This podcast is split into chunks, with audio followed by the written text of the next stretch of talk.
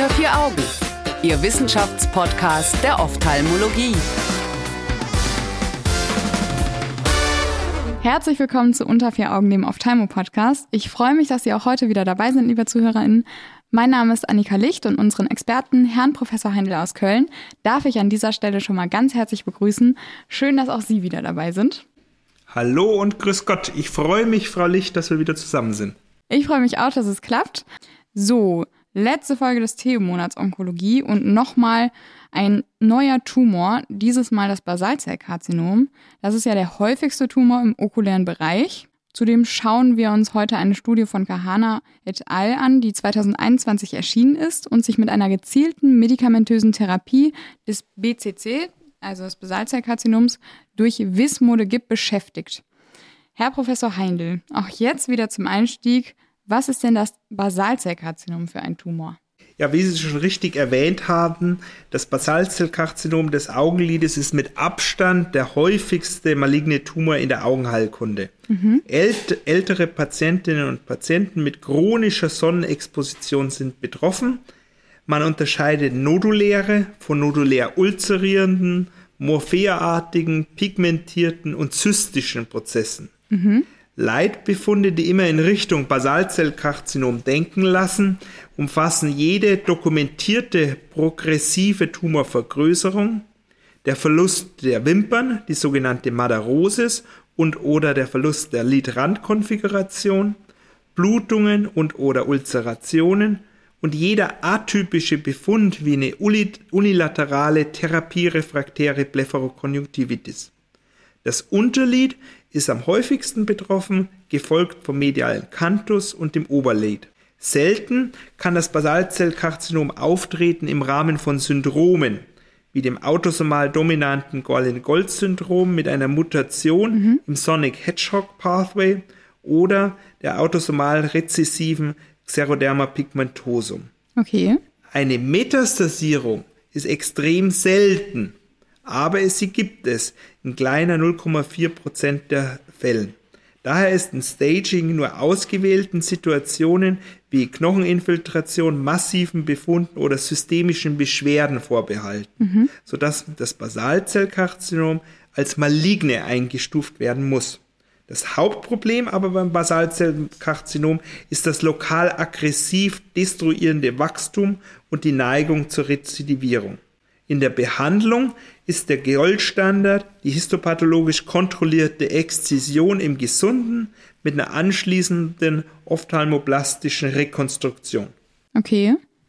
Und wenn wir jetzt auf die Studie gucken, die beschäftigt sich ja jetzt nicht mit der Chirurgie, sondern mit einem Medikament, was man dagegen geben möchte, nämlich Wismodegib. Ähm, können Sie uns erklären, was das sein soll? Wismodegib ist der erste Inhibitor aus der Klasse der Hedgehog-Signalweg-Inhibitoren, ist ein Small Molecule, das an SMO bindet, ist zugelassen beim erwachsenen Patienten mit symptomatisch metastasiertem Basalzellkarzinom und lokal fortgeschrittenem Basalzellkarzinom, bei dem eine Operation oder Strahlentherapie nicht möglich ist. Mhm, okay. Wismodegib wird oral 150 Milligramm pro Tag als Dauertherapie bis zum Progress oder Auftreten intolerabler Toxizitäten eingenommen. Das war jetzt sehr viel Information. Ich würde das für mich gerne einmal ein bisschen aufschlüsseln und damit anfangen, was der Hedgehog-Signalweg eigentlich ist und was der mit dem Basalzellkarzinom zu tun hat. Ja, eine sehr wichtige Frage. Diese Hedgehog-Proteine sind essentielle Elemente im Rahmen der Embryogenese. Sie beeinflussen Zellwachstum und Differenzierung von Vorläuferzellen. Mhm. In adulten Geweben ist dieser Signalweg mit Ausnahme bestimmter Stammzellen physiologischerweise inaktiv. Der Ligand, das Hedgehog-Protein, existiert beim Säugetier in drei Formen. Sonic, benannt nach einer Igelfigur aus einem Videospiel. In Indian and Desert Hedgehog, benannt nach zwei Igelarten, okay. wovon Sonic Hedgehog bei Vertebraten am besten erforscht ist. Wirklich? Die haben das danach benannt? Ja. Okay, gut.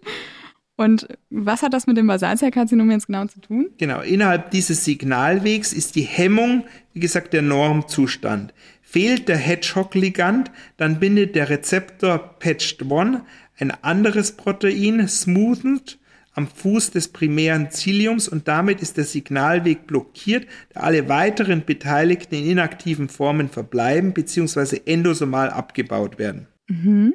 Bindet ein Hedgehog-Protein an den Rezeptor PETCH1, so wird der nachgeschaltete Rezeptor SMO in der Zellmembran aktiviert. In der Folge kommt es zu einer Aktivierung von Gli-Proteinen, sogenannten Gli-Zinkfinger-Proteins, nach ihrer ursprünglichen Isolation aus Gliomen.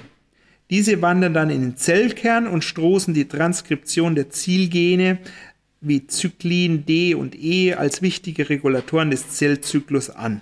Okay, spannend. Wie genau pfuscht denn Wismodegib dem Ganzen dann jetzt in die Suppe?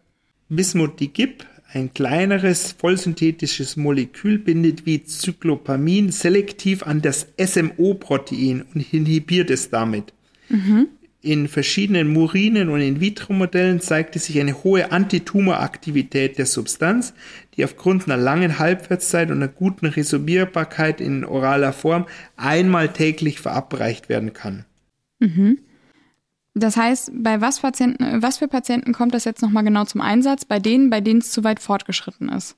Die äh, Therapie ist zugelassen für erwachsene Patienten mit symptomatischen metastasierten Basalzellkarzinom mhm. und lokal fortgeschrittenen Basalzellkarzinom, bei dem eine Operation oder Strahlentherapie nicht möglich ist. Okay. Also insgesamt eine sehr, sehr eingeschränkte Indikationsstellung. Aber sicherlich auch sinnvoll, sowas als Möglichkeit zu haben, wenn es denn funktioniert. An der Stelle ist vielleicht wichtig zu erwähnen, dass die Studie an sich natürlich gesponsert wurde. Oh Wunder von dem Hersteller von Wismode gibt. Das macht es natürlich ein bisschen wichtiger, dass wir uns nochmal genau auf die, äh, die genau die Methoden anschauen. Und da können wir jetzt auch direkt drauf eingehen. Wie sind die vorgegangen, Herr Professor Heindl? In dieser nicht randomisierten Phase 4 Studie wurden Patienten mit Basalzellkarzinomen periokulär eingeschlossen, die den Bulbus bzw. das Tränenwegssystem bedrohten. Mhm. Die Patienten erhielten nach äh, Thera die Therapie von Wismodegib 150 Milligramm ähm, per Os als Dauertherapie bis zum Progress oder Auftreten intolerabler Toxizitäten. Und es wurde dann interessanterweise der Erhalt des Auges ähm, in Form eines ähm, Visual Assessment Weighted Scores ähm, bestimmt, der sozusagen eine Zusammenfassung verschiedener Parameter über den Visus hinaus zusammenfasst. Was kommt da noch drin vor im VOS oder im VAWS, Entschuldigung? Zum einen der Erhalt des Bulbus, der Visus, ähm, die Diplopie, Auftreten von Diplopie, Fusionsproblemen, äh, dann das Tränen, also eine symptomatische Epiphora und ein intaktes äh, Tränengangsystem, wie auch die Einschätzung, die symptomatische Einsetzung des Patienten mit der Zufriedenheit der visuellen Funktion, schlecht, gut oder mittel. Und dafür haben die ja so bestimmte Punktescores vergeben. Also zum Beispiel für den Erhalt des Bulbus gab es irgendwie 20 Punkte. Ähm, das kam mir so ein bisschen willkürlich vor. Ist der irgendwie validiert, dieser Score, oder ist der nicht validiert? Mir als Augenarzt ist dieser Score auch erstmalig in dieser Studie äh, aufgetreten. Und äh, ich finde es auch spannend, eben diese Zusammenfassung dieses Scores äh, von verschiedenen wichtigen Parametern, aber mit verschiedenen Wichtungen. Ja. Und wie sie es gerade herausgearbeitet hat, dass der, der Bulbuserhalt ähm, mit 20 äh, gewichtet ist, ähm, ist sicherlich bemerkenswert. Ich glaube tatsächlich, die haben den vorher noch nicht ähm, validiert, den Score, und jetzt irgendwie neu damit getestet. Also die haben quasi ein Medikament getestet und gleichzeitig noch einen Score. Dann wäre jetzt an der Stelle vielleicht spannend, was die vor dem Hintergrund rausgefunden haben oder mit Hilfe dieses VAWS. Tatsächlich fanden die äh, Kolleginnen und Kollegen mit diesem VAWS-Score heraus, dass 100% der Patienten ein erfolgreiches Outcome hatten. Wow. Aber jetzt zu den äh, harten Daten. Ähm, insgesamt 56 äh, Prozent der Patienten zeigt eine komplette Tumorregression mhm. bei einer klinischen Untersuchung und 47 Prozent eine komplette Regression im MRT oder CT.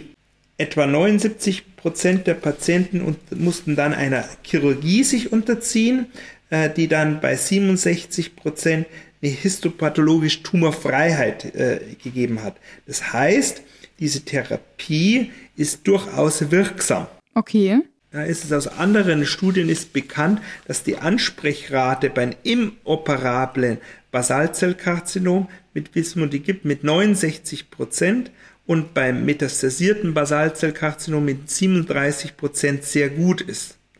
Aber mehr als 50 Prozent der Patientinnen und Patienten klagen über ausgeprägten Nebenwirkungen. Auch in dieser Studie wie Muskelspasmen, Alopezie, Geschmacksstörungen und Gewichtsverlust.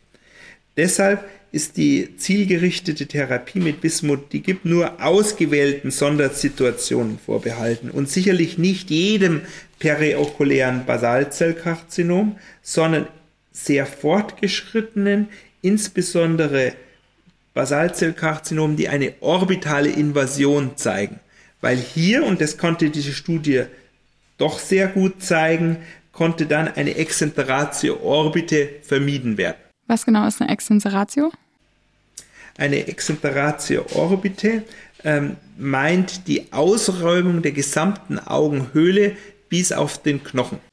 Oh, wow, okay. Also nochmal eine ganze Spur krasser als eine Enukleation.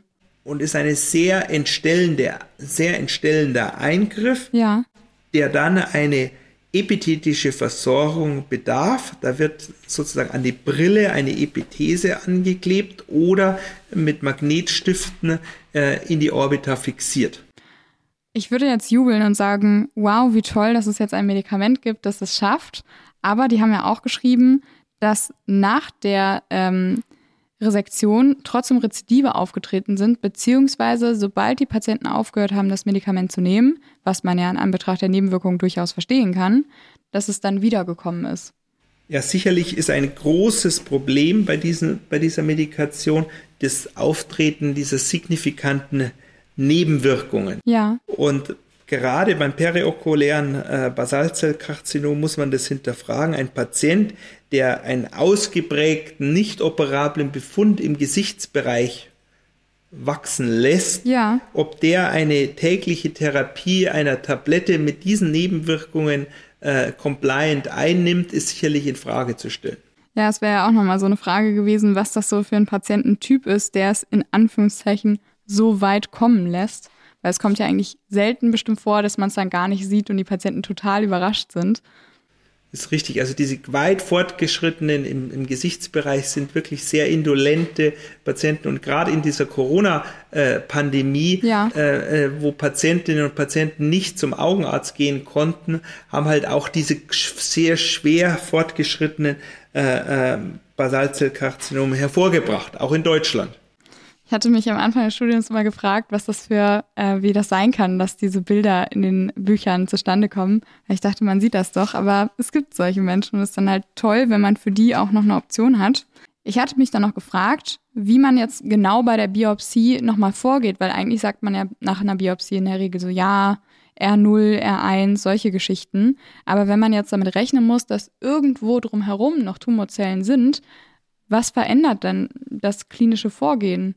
Ja, meines Erachtens äh, beeinflusst diese klinisch, diese äh, Studie den Standard äh, des klinischen Vorgehens nicht. Okay. In den deutschen, in den deutschen Leitlinien, äh, äh wo die, äh, wo ich die auch mitarbeiten durfte, ähm, ist die, ist immer noch der Goldstandard die chirurgische Resektion mhm. mit einer histopathologischen Aufarbeitung, einer R0-Resektion und anschließende ähm, ophthalmoplastische Rekonstruktion. Aber es gibt sehr, sehr seltene Fälle. Und da meine ich insbesondere die orbitale Invasion, wo man Patienten äh, Patientinnen und Patienten einer gezielten Therapie zuführen kann. Ja. Und gerade da ist es sicherlich eine Möglichkeit, Patientinnen etwas anzubieten, um diese Exenteratio zu vermeiden. Okay, das heißt, die Sicherheitsabstände verändern sich jetzt auch nicht. In den Leitlinien äh, ist keine, kein Sicherheitsabstand definiert. Mhm. Ähm, das heißt, ähm, der Pathologe, die letzte Lamelle muss pathologisch ähm, tumorfrei sein. Mhm. Und wenn man jetzt so anguckt, dass Sie in Köln ja auch eigentlich der Ansprechpartner dafür sind am Uniklinikum, kann man sich ja auch fragen, ob Sie schon Erfahrungen mit Bismodegib gemacht haben. Ja, haben wir.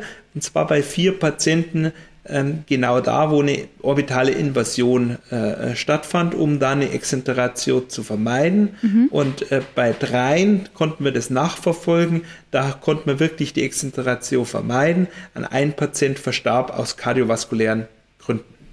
Aber das ist ja trotzdem ein wunderbarer Erfolg an der Stelle schon mal. Und vielen Dank, dass Sie die Erfahrung mit uns geteilt haben. Danke sowieso mal wieder für Ihre Zeit und fürs Rede und Antwort stehen. Vielen Dank Ihnen und vielen Dank fürs Zuhören. Damit geht auch dieser Themenmonat schon wieder zu Ende, liebe ZuhörerInnen. Alle Studien finden Sie wie immer auf unserer Homepage unter vieraugen.org. Ab der nächsten Woche sind wir bis zur ersten Septemberwoche in Sommerpause und melden uns dann in der zweiten Staffel mit vielen Neuentdeckungen und spannenden Themen zurück. Wir freuen uns, wenn Sie auch dann wieder dabei sind, wünschen Ihnen bis dahin eine wunderbare Zeit und einen fantastischen Sommer. Unter vier Augen. Eine Produktion der CareCom GmbH unter der Leitung von Prof. Dr. Alireza Mirshahi und Tobias Kesting.